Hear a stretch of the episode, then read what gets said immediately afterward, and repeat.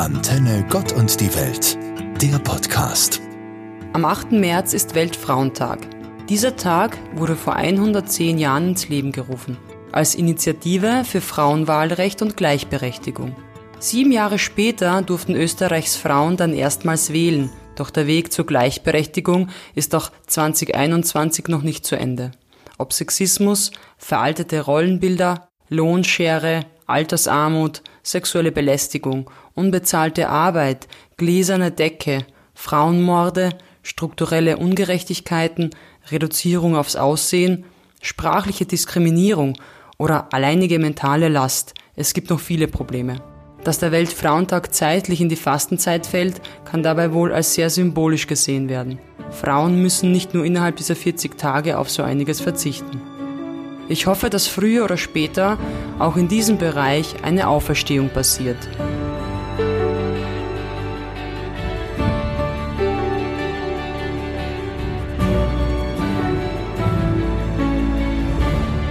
Anlässlich des Weltfrauentages am 8. März haben wir einige typische Sätze gesammelt, die Frauen nicht mehr hören können. Wenn du dir etwas Hübsches anziehst, werden sie dir vielleicht zuhören. Mit deinen roten Lippen siehst du viel zu streng aus. Natürlich gefällst du mir besser. Frauen können nicht Auto fahren. Du wirfst wie ein Mädchen. Warum zickst du so rum? Kriegst du wieder deine Tage? Du wirst ja wohl wissen, wie man bügelt. Du bist eine Frau. Was? Du willst Maschinenbau studieren? Das ist doch nichts für Mädchen. Für eine Frau machst du das ziemlich gut. Naja, mit dem kurzen Rock brauchst dich aber nicht wundern, wenn dir wer auf den Hintern greift.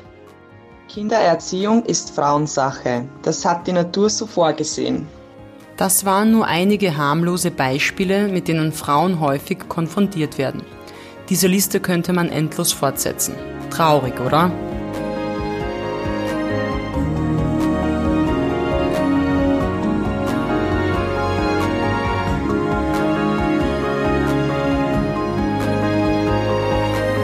Die Themen Gleichberechtigung und Frauenrechte sind gerade in Zeiten wie diesen sehr wichtig.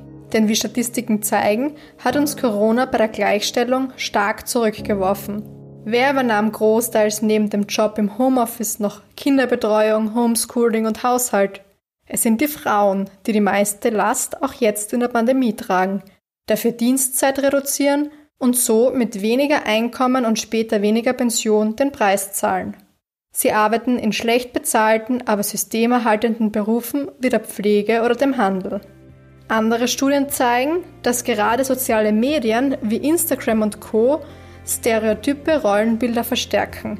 Neben einer starken Sexualisierung zeigen sich die dortigen Influencerinnen nämlich meist in typisch weiblich geltenden Themenfeldern wie Mode, Beauty, Ernährung und Deko.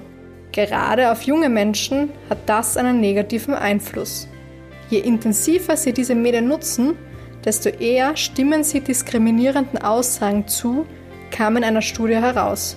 Wer hätte sich gedacht, dass wir 2021 im Bereich der Gleichberechtigung sogar noch Rückschritte machen?